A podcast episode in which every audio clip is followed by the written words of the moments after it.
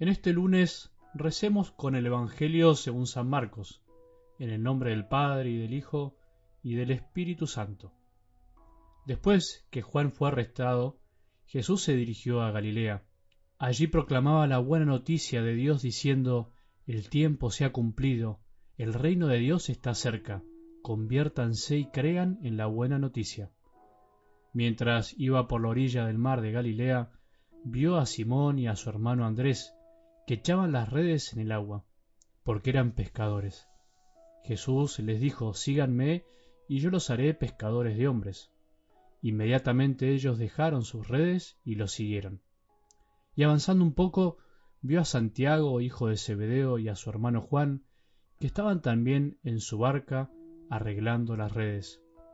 Enseguida los llamó y ellos, dejando en la barca a su padre Zebedeo con los jornaleros, lo siguieron. Palabra del Señor.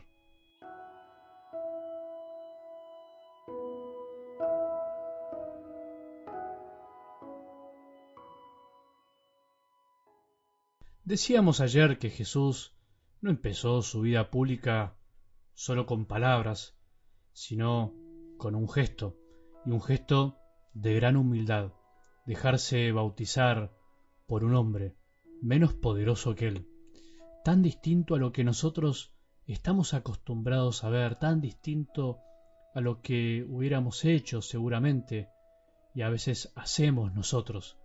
La humildad en la vida de Jesús va de punta a punta, desde su concepción, nacimiento, pasando por su vida oculta, su vida pública, su muerte y resurrección, hasta su presencia actual entre nosotros, especialmente en la Eucaristía.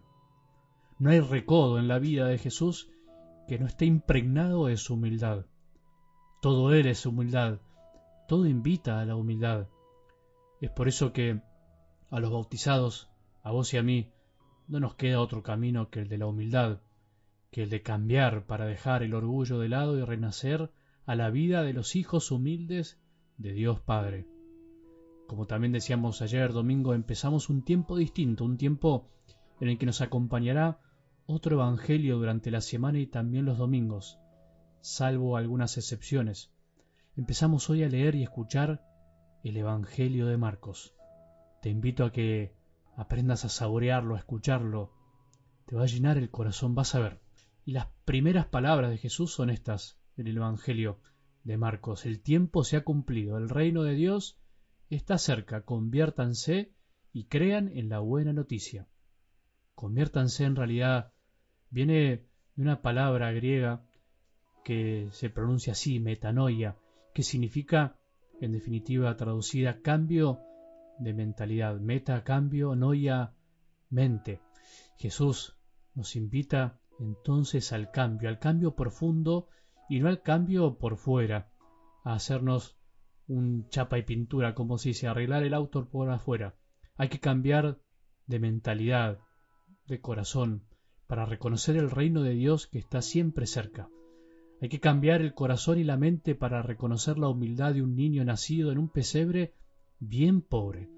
Hay que cambiar la manera de pensar sobre cómo es Dios y cómo lo esperamos ver a veces, para darnos cuenta de que ese Dios omnipotente es también mucho más sencillo de lo que pensamos.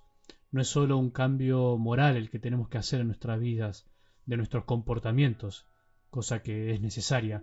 Es también muy necesario cambiar nuestra mentalidad sobre cómo miramos la realidad, la nuestra y la que nos rodea. Entonces podemos preguntarnos, ¿qué es primero? ¿Cambiar las actitudes o la mentalidad? Es difícil decirlo, casi como decir que es primero el huevo o la gallina, pero lo que sí podemos decir es que convertirse para la palabra de Dios primero no significa básicamente ser bueno, portarse bien, ser perfecto moralmente y no equivocarse, como muchas veces nos enseñaron o aprendimos mal.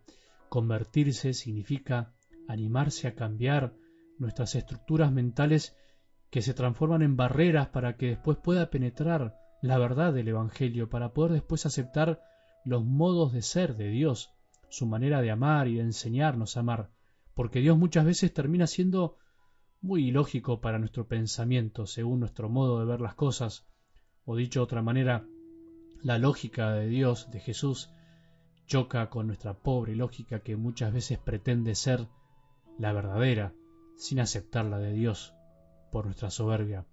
Cambiar quiere decir aceptar antes que nada que la lógica de Dios, su amor muchas veces es ilógico para nosotros, y eso nos cuesta aceptarlo. Cambiar es lo más difícil de nuestra fe. Cambiar implica una gran violencia interior, quiere decir que tenemos que doblegar muchas cosas que sin darnos cuenta nos dominan. Por ejemplo, podemos pasarnos la vida diciendo que creemos, que amamos a Jesús, que esto y que lo otro, pero cuando viene el dolor en nuestras vidas, cuando nos toca la puerta el sufrimiento propio o ajeno, somos capaces de tirar todo por el balcón porque no comprendemos cómo pueden pasar algunas cosas, porque pretendíamos algo distinto de Dios para con nosotros, como si fuera que Él nos manda los males.